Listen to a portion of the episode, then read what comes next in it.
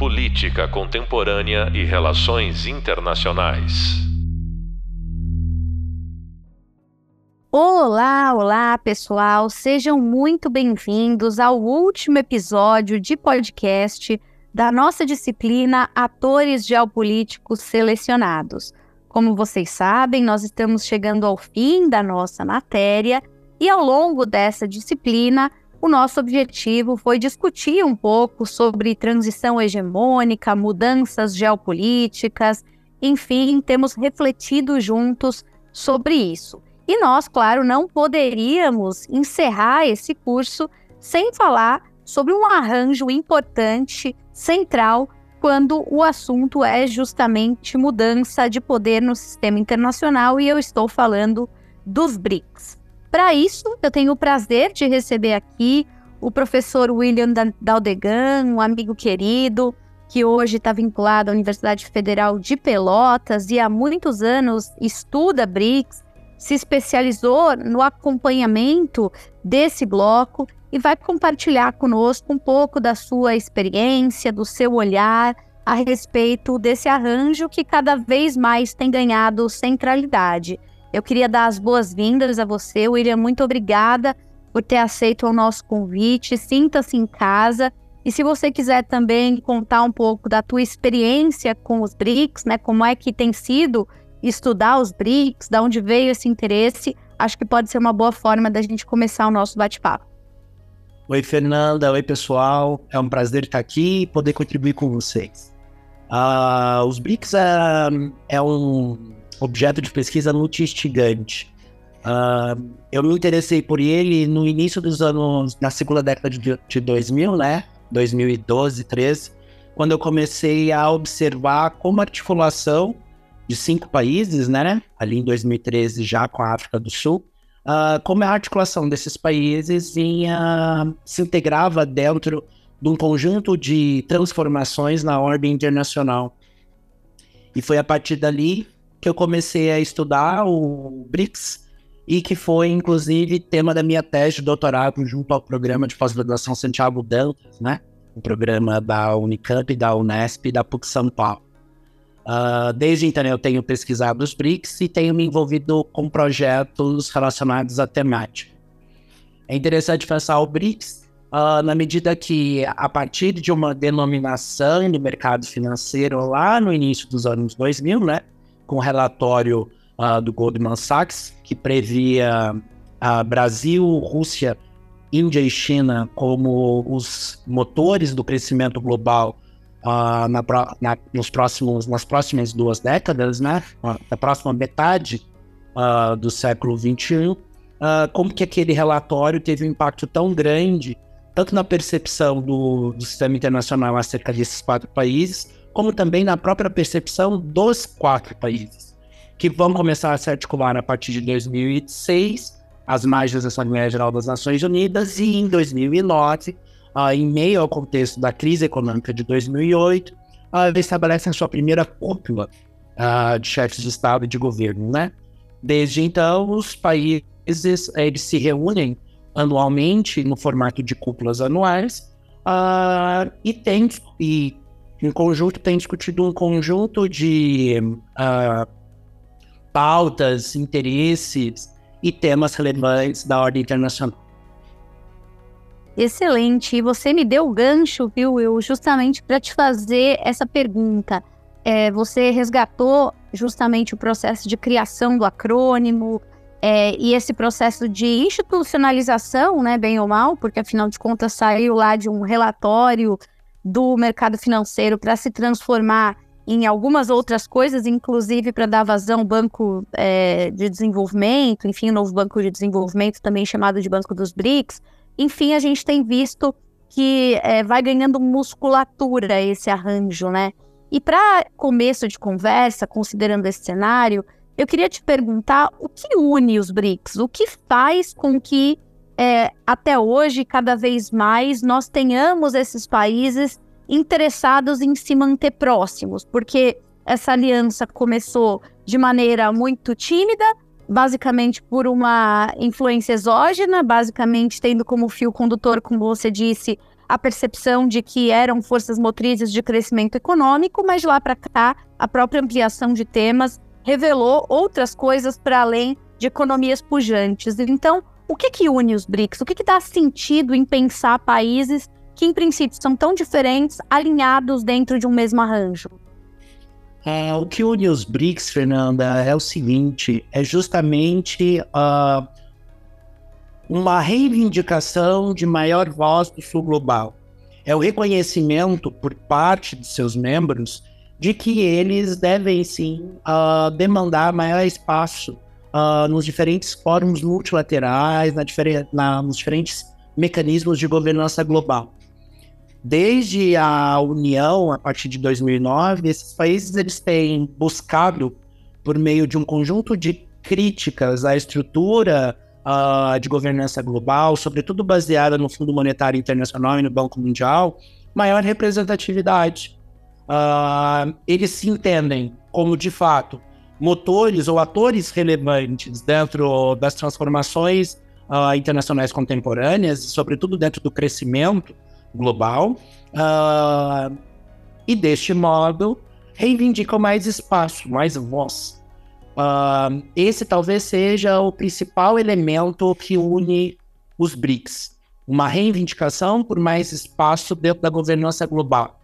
Junto a isso, também um interesse por mecanismos, iniciativas, formas de alcançar maior desenvolvimento entre os países. Então, deste modo, eles se articulam por meio de um mecanismo de cooperação uh, e desde então vem trabalhando diferentes pautas e temas internacionais.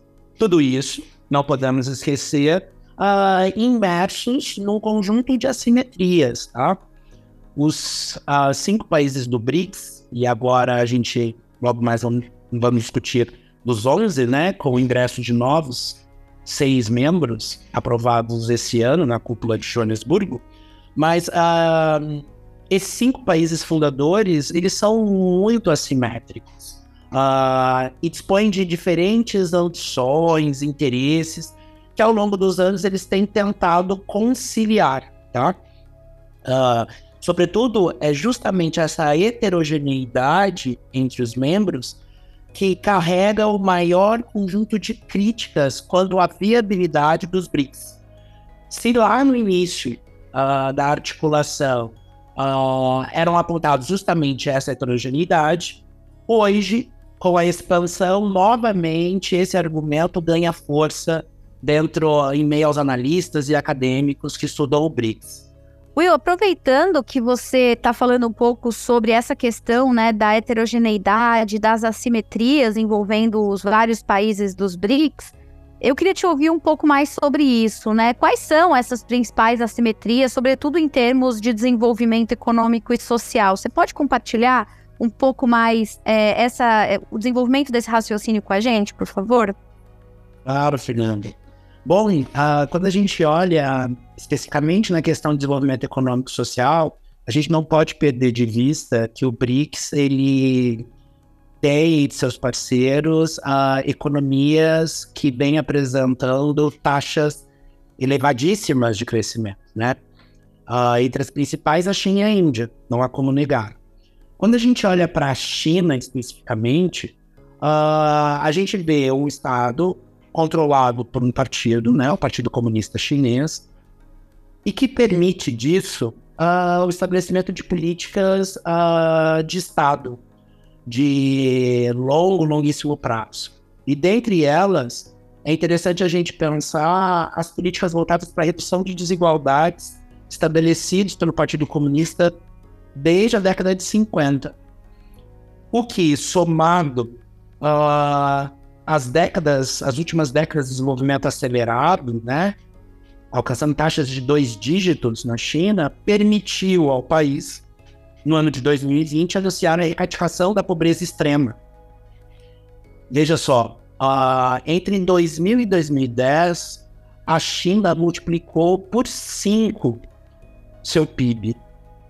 Foi de cerca de um trilhão e meio para 6 trilhões em 2010.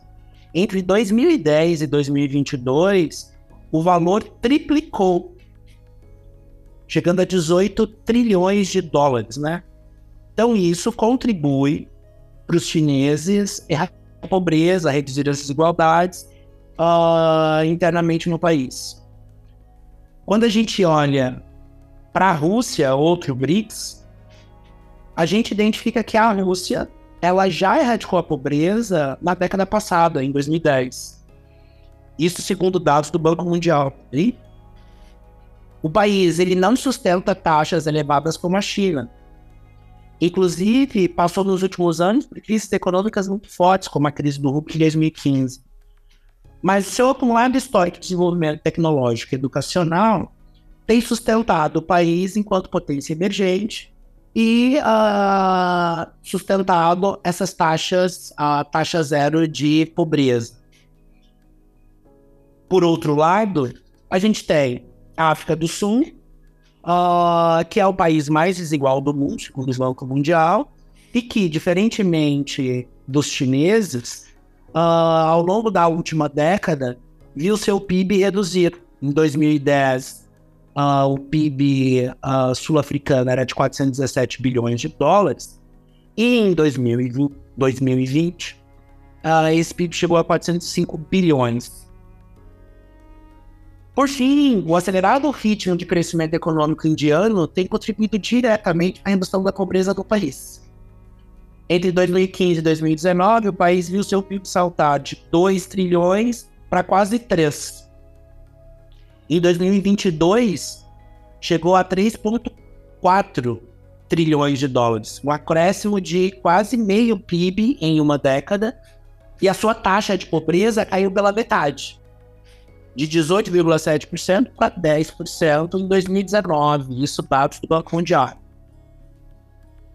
O Brasil, que nos interessa muito, teve sim um avanço na redução da taxa de pobreza na primeira década dos anos 2000, de 13% para 6%, mas na segunda década dos anos 2000 não tem conseguido muitos avanços. A taxa de pobreza no Brasil tem se mantido em uma média de 5%.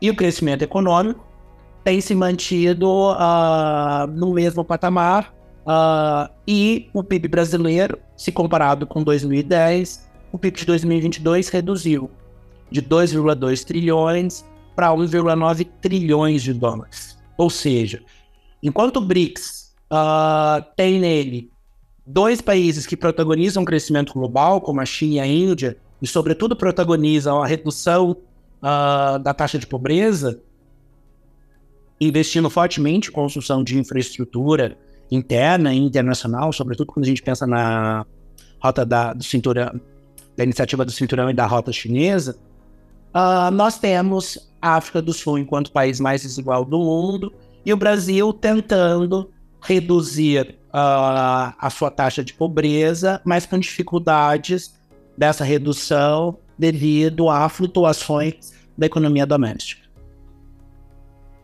Excelente, olha só. A partir dessa, né, é, desse desenho de cenário que você apresenta, eu queria puxar uma conversa que tem a ver com o status dos BRICS, né? No final das contas, enquanto esse arranjo. A própria denominação ela é um desafio, né? A gente vive chamando de bloco, arranjo, grupo, porque de fato os BRICS são um pouco diferentes em termos institucionais do que usualmente a gente está habituado em matéria de política internacional, né? A gente aprendeu a orientar as análises em torno de instituições, regimes, enfim, acordos, né? E os BRICS, assim como outros grupos, aqueles chamados de geometria variável, inclusive, eles têm uma, uma outra configuração, eles desfrutam de outras características, né? Não tem sede, não tem estrutura necessariamente física, ainda assim tem uma agenda, ainda assim se reúnem com regularidade. Como você enquadraria o que, o que são os BRICS enquanto esse agrupamento de países que têm interesses comuns, mas ao mesmo tempo realidades, como você acabou de descrever, tão diferentes? Eu entendo o BRICS, a princípio, o BRICS, na verdade, representa uma união de países que são pretensamente líderes em suas regiões. E o BRICS reivindica uma posição de porta-voz no sul global. Como você mesmo pontuou, não dispõe de uma institucionalidade quanto à sede, quanto à estrutura burocrática, quanto a, quanto a acordos constitutivos. Uh, e justamente essa ausência de regramento, né, se coloca como um dos principais desafios que o BRICS tem enfrentado ao longo dos anos, e sobretudo isso foi colocado à prova agora, recentemente, com a adesão de seis novos membros. Quando eu digo que o BRICS representa uma união de países que são pretensamente líderes, eu digo isso porque, quando a gente olha para os membros fundadores, a gente vê a China e a Índia disputando influência da Ásia. E o Brasil e a África do Sul não recebendo apoio a próprio papel de liderança que eles reivindicam, né? Então a gente tem que ver isso. Primeiro, essas zonas de influências e essas disputas de uma pretensa liderança que não necessariamente é vista na prática ou que não necessariamente recebe apoio dos países da região. Isso impacta na forma como a gente interpreta o BRICS. Eu digo, eu defendo a tese junto com o professor Carlos Eduardo da PUC Minas, de que o BRICS, ele na verdade é um fenômeno dinâmico e processual do ordenamento global contemporâneo. Ele é dinâmico por quê? Porque ele funciona a depender da percepção de seus membros do ordenamento global. E ele é processual porque essa percepção gera processos específicos dentro do BRICS com vistas a sanar ou a discutir pautas relevantes para os seus membros, sem nenhum tipo de indicativo de institucionalização a ser alcançada ou de qualquer tipo de construção de constrangimento para ações individuais de seus membros. A adesão dos novos membros, né, prevista para 2024, que são Argentina, Irã, Arábia Saudita, Egito, Etiópia e Emirados Árabes, reforça, sim, a posição do grupo enquanto representante do Sul global. Sobretudo porque reforça a representação da África, da América Latina e amplia o alcance com a adesão de países do Oriente Médio. Mas não resolve uh, a questão da institucionalidade, tampouco facilita a própria interpretação do BRICS. Por quê? Porque gera mais um conjunto de incertezas quanto ao próprio funcionamento com a expansão do tamanho do grupo, né? De todo modo, é importante pensar o seguinte: essa configuração nova de 11 membros coloca sob o acrônimo do BRICS, né? Um contingente de 46% da população mundial e 36% do PIB. Não é pouca coisa. Entre seus membros estão as três, três das maiores, dos maiores PIBs mundiais, a China em segundo lugar, em segundo maior PIB, a Índia com o quinto maior PIB e a Rússia com o oitavo. O Brasil vem em décimo primeiro, né?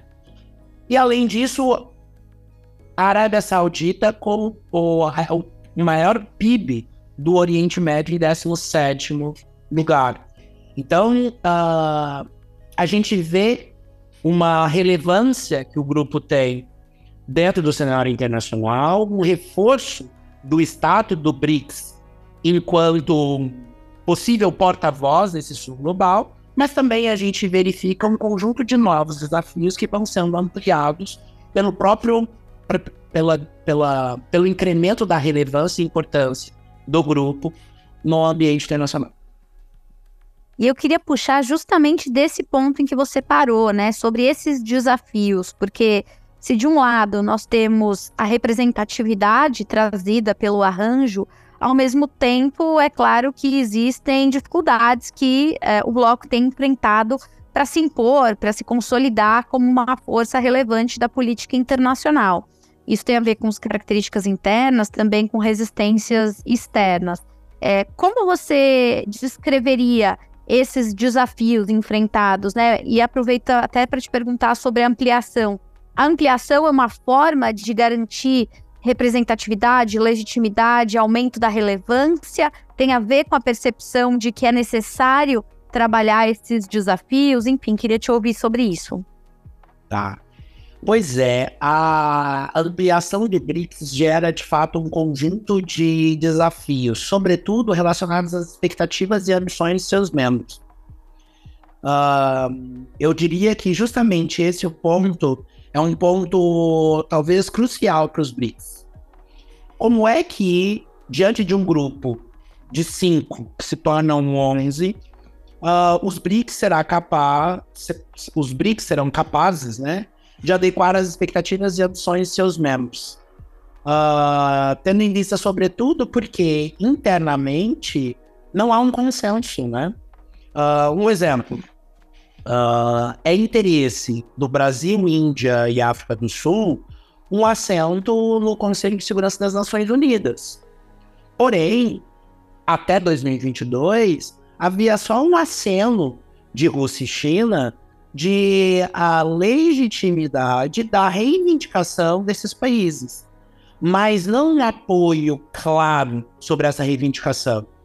Isso muda em 2023 com a declaração que altera o tom desse apoio uh, e tende a demonstrar que Rússia e China uh, flexibilizaram a sua posição quanto a essa reivindicação de Brasil e de África do Sul, com vistas, dentro de um jogo de barganha, a permitir a expansão do grupo. Porém, uh, é importante a gente pensar que essa, essa expansão atende a interesse de quem? Eu entendo que os BRICS, eles entendem que a expansão, ela acaba sendo crucial para a manutenção uh, do protagonismo uh, dos países.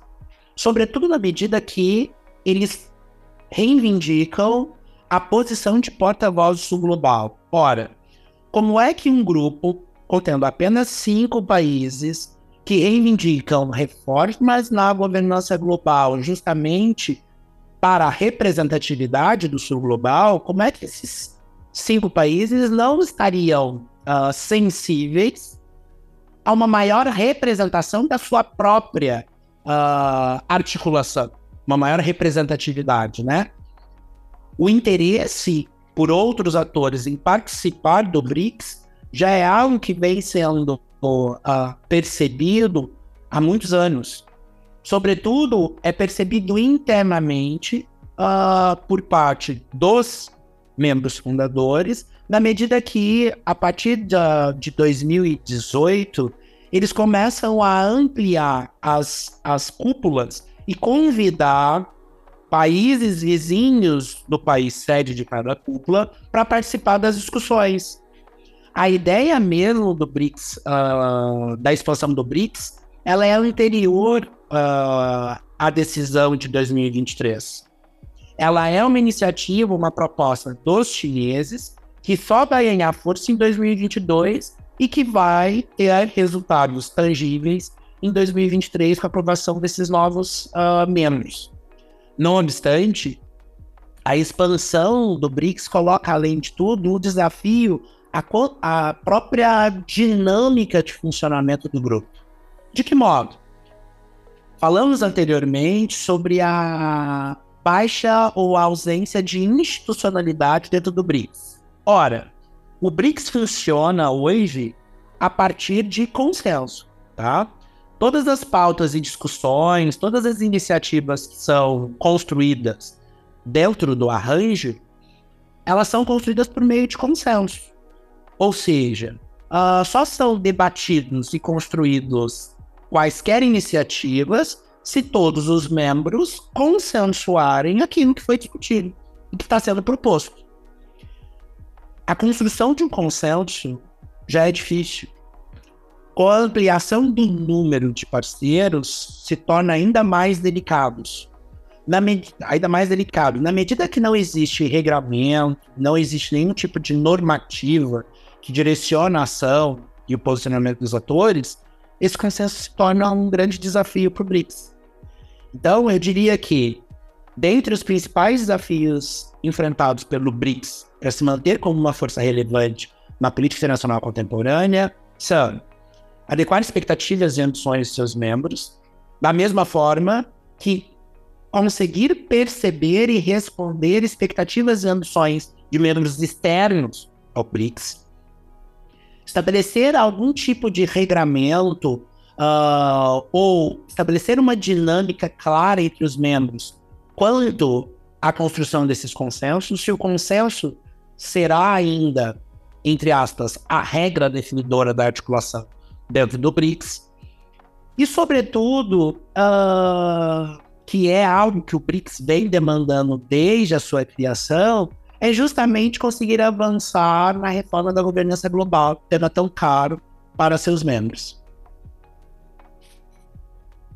Excelente. E não posso deixar de te fazer essa pergunta na sequência, né? Porque afinal de contas, se já está difícil encontrar mecanismos de, de criação de convergências, né, dentro do próprio bloco, quiçá quando esse bloco se relaciona com os outros players do mundo, sobretudo do mundo desenvolvido. Então, eu queria saber qual tem sido, se há efetivamente uma posição conjunta desse arranjo em relação ao trato das potências estabelecidas, principalmente Estados Unidos e União Europeia, né? A gente sabe que vários desses países isoladamente têm as suas tensões, alguns têm a política, como no caso do Brasil, da Índia, de não alinhamento ativo, como eles chamam. A Rússia está nesse contexto metida na guerra da Ucrânia, a China em tensões crescentes bilateralmente com os Estados Unidos. Existe algum tipo de política ou narrativa conjunta de como esse bloco lida com esses outros atores, Williams? Não, não tem, tá? Uh, é interessante pensar o seguinte: quando o BRICS foi constituído em 2009, até 2011, era possível observar na, nas declarações de cúpula uh, trechos que defendiam o arranjo como uma estratégia de cooperação e coordenação. Isso foi abandonado logo no início, justamente porque foi, foi identificado pelos membros que qualquer tipo de mecanismo de coordenação uh, colocaria em risco a própria articulação no BRICS. É muito difícil coordenar a, a ação externa de países com interesses e ambições completamente difusas, tá? Novamente, o que reúne os BRICS em torno do acrônimo é a reivindicação por reformas da governança global e a reivindicação de maior voz para o sul global. Coordenação não é algo que os BRICS conseguiram implementar e tampouco acho que seja interesse dos seus membros. Dito isso, quando a gente pensa na posição do BRICS em relação aos Estados Unidos e à União Europeia, eu diria que, uh, primeiro, há o respeito à autonomia da política externa de todos os seus membros, né?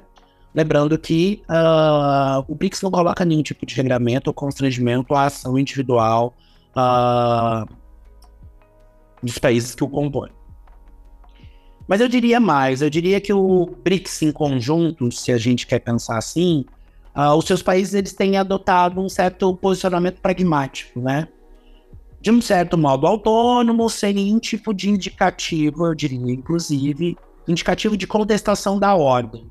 Eu sei que é um pouco polêmico dizer isso, mas eu não vejo o BRICS como um contestador da ordem. Eu diria, porém, que o BRICS tem sim um, um tom crítico na forma de se posicionar e na forma de defender os interesses do Sul global frente ao Norte global. A despeito das afirmações do BRICS como um movimento contra-hegemônico ao Norte, até o momento eu não vejo ações concretas para isso.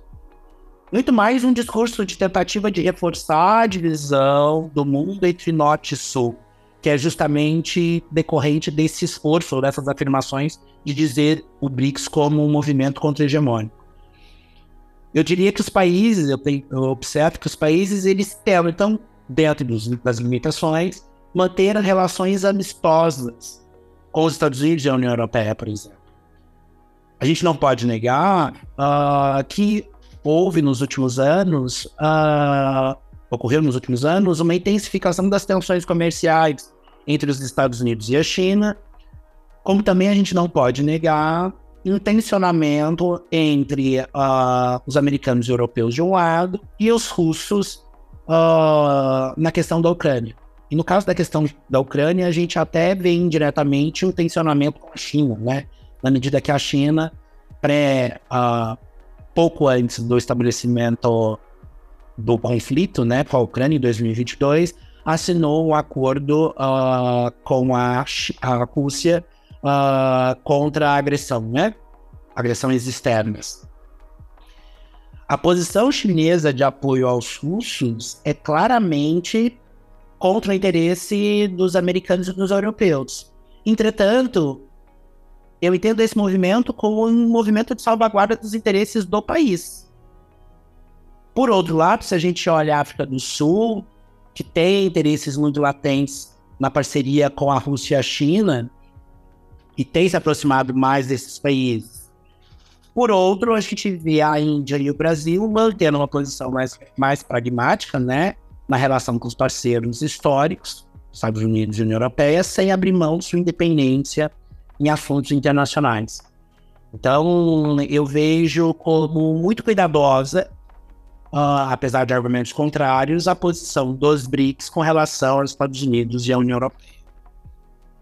E William, você trouxe à tona essa dimensão doméstica, né? O fato de que, independente de integrar um bloco mais amplo, os países, claro, têm as suas agendas, têm que cumprir com algumas expectativas que são, inclusive, politicamente definidas. É, eu queria, antes de encerrar nossa conversa, te perguntar sobre a ascensão do nacionalismo ou reforço do nacionalismo em, algum desse, em alguns desses países dos BRICS é, sobretudo nos últimos anos, né? Nós tivemos aqui uma experiência no Brasil, mas não apenas. Nós sabemos que a liderança chinesa do Xi Jinping é, antes de tudo, uma liderança de viés nacionalista. A mesma coisa tem sido dita em relação à liderança indiana, né, com Modi. Enfim, eu queria é, é, que você nos iluminasse nessa análise a respeito de como esse movimento nacionalista em alguns desses países pode afetar as relações, não só entre os membros do bloco, claro, porque, enfim, isso vai gerar um outro conjunto de expectativas em dado momento, mas também como pode impactar essa leitura que alguns fazem de que os BRICS, portanto, seriam é, uma voz dissidente e que tem um projeto de organização política é, anti-ocidental, por exemplo. Queria te ouvir sobre isso. Bom, uh, Fernanda, quanto à questão desse nacionalismo, é, eu vejo com bastante cuidado essa questão. Porque às vezes há uma confusão uh, na defesa de interesses nacionais legítimos com um nacionalismo exacerbado, um nacionalismo uh, que coloca em xeque os próprios benefícios da globalização, do multilateralismo e a interação com outros países, tá? Uh, eu vejo o seguinte, eu vejo uh, nesses exemplos que você bem citou, China, Brasil, Índia, de algum modo, uh, uma talvez um, uma tentativa de reivindicar interesses nacionais nas esferas internacionais de maneira mais assertiva, com diferentes nuances. Por exemplo, quando a gente olha no caso do, da experiência brasileira, uh, a gente vê que ela, ela é um pouco. Como que eu posso dizer? Uh, talvez confusa, contraditória, incoerente. Por exemplo, nos últimos anos a gente viu uh, discursos pró-Estados Unidos e crítico à China, críticos à China. Porém, uh, esses discursos eles não se tornaram, se materializaram, né? Se tornaram realidade. Eu diria até que foram momentos de, de vacilo nas interações do Brasil com uh, Estados Unidos, com China e sobretudo com a China, que foram rapidamente corrigidos por, por influência direta de grupos domésticos, no caso brasileiro, tá? Nesse caso, por exemplo, o setor agroexportador brasileiro não admitiu qualquer tipo de risco ao relacionamento com seu principal parceiro comercial, a China, por exemplo. Mas também não abriu mão da parceria histórica com os Estados Unidos.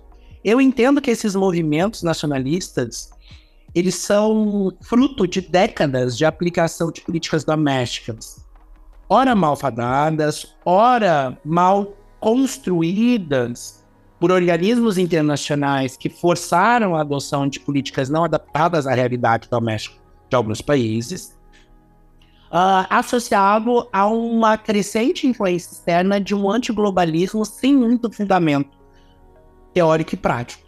No caso dos BRICS, o estático agrupamento dá aos seus membros, mas a robustez que vem sendo construída ao longo desses últimos 15 anos tende não a frear os movimentos nacionalistas em seus membros, mas impedir que esses movimentos nacionalistas influenciem e coloquem em xeque a própria articulação do grupo. Muito bem, excelente. Olha só, nosso tempo está acabando, mas eu vou te pedir, olha que é um desafio, hein? Para me responder uma última pergunta que não pode deixar de ser feita aqui para encerrar o nosso bate-papo. É, naquele espírito do antigo Twitter, né, do atual rede X ou X, vou te pedir para me dizer o que é que você vê no horizonte como perspectivas para os BRICS, né? O que é que vem pela frente, considerando que a gente está num mundo de grande transformação, né? O que é que você está enxergando para alguém que com tanta sofisticação, com tanto cuidado, com tanta especialidade, olha para esse bloco, é, o que, que te chama a atenção, o que, que mereceria o nosso olhar cuidadoso nos próximos anos, William? Ah, merece nosso olhar cuidadoso a, a própria articulação do BRICS, a resiliência dessa articulação diante da expansão em 2023 foi aprovado a expansão para mais seis, a adesão de novos seis países, mas existe um interesse muito elevado em um conjunto de candidaturas ainda a serem analisadas. Uh, então eu acho que a gente tem que prestar atenção nisso. Da mesma forma que a gente tem que prestar atenção nos desafios estabelecidos quanto à própria institucionalidade do grupo, ele vai continuar a se expandir, de que modo? Serão estabelecidos critérios claros sobre a divisão de novos membros? E justamente o estabelecimento de novos desses critérios e normas, eles colocam em xeque justamente essa informalidade que aparentemente tem servido muito bem ao interesse dos membros fundadores. De mesmo modo, é importante a gente pensar que, ou se questionar se o BRICS ele vai se manter como uma, entre aspas, uma voz uníssona do grupo do Sul Global. Né? Uh, existem, digamos que, duas perspectivas. Uma daqueles que, a, que dizem que o BRICS contribui para uma maior divisão do mundo, colocando em risco uma fraca estabilidade internacional, e aqueles que acreditam que a expansão do grupo levará à perda da relevância em sua co coesão. Eu entendo que é um risco a perda de relevância se a ampliação continuar sem critérios claros para tal. Penso, inclusive, que os membros estão cientes desse risco, mas eles estão confiantes nos ganhos da expansão. Também entendo que uma maior densidade do grupo pode ser percebida como um contraponto à ordem internacional centrada no norte global. Mas me questiono se na verdade a posição do BRICS dentro dessas mudanças na ordem não seriam justamente fundamentais para a própria manutenção dela. Além disso, entendo que os BRICS têm atuado como forma a ocupar espaços vazios nesse ordenamento global, demandando, desse modo, maior participação nos diferentes fóruns internacionais. Basta saber, e deste modo ficar atento, uh, se o BRICS uh, alcançará o êxito nessas demandas uh, de reforma e de maior participação na governança global. Excelente, veremos todos. Olha só, queria agradecer é, ao William pela participação. Foi um prazer enorme estar contigo, aprender contigo, ter a chance de dar mais visibilidade ainda à sua pesquisa, que é incrível e que eu recomendo que todos acompanhem, né, o trabalho que o William faz. William, seja sempre muito bem-vindo às nossas iniciativas, sinta-se em casa. Vou te deixar à vontade para se despedir dos nossos alunos. Fernanda, eu que agradeço o convite, agradeço por estar aqui, contribuindo um pouco uh, justamente com essa iniciativa. Uh, fico à disposição aqui na Universidade Federal de Pelotas, no curso de Relações Internacionais e no programa de pós-graduação em Ciência Política. Eu tenho desenvolvido pesquisas que estão abertas a todos. Então, caso alguém tenha interesse, é só me procurar que eu sigo à disposição. Um abraço. Excelente, já vou reforçar esse convite, né? Acompanhem a publicação e o trabalho feito lá na UFPEL, que é maravilhoso, inclusive. Bom, pessoal, também vou recomendar que vocês não deixem de conferir os nossos recursos audiovisuais, esses que eu produzi para o nosso Hub Visual, o nosso e-book que está lá disponível no Hub de Leitura. Como vocês já estão cansados de saber, esses materiais são essenciais para nos ajudar a ampliar o conhecimento sobre os temas abordados aqui. Nesses podcasts, a gente sempre aprofunda assuntos que já foram tratados também lá. É, e com isso, vocês sabem, nós chegamos ao fim da nossa jornada, que eu espero que tenha sido uma experiência enriquecedora, uma experiência inspiradora para vocês. Foi um prazer compartilhar desse caminho. Também vou continuar à disposição para que nós sigamos conversando sobre os desafios da política internacional. Você acabou de ouvir o podcast sobre o papel dos BRICS com o professor William Daldegan. Eu sou a professora Fernanda Manhota e eu te encontro novamente muito em breve, quem sabe assim espero. Até lá, pessoal. Tchau, tchau.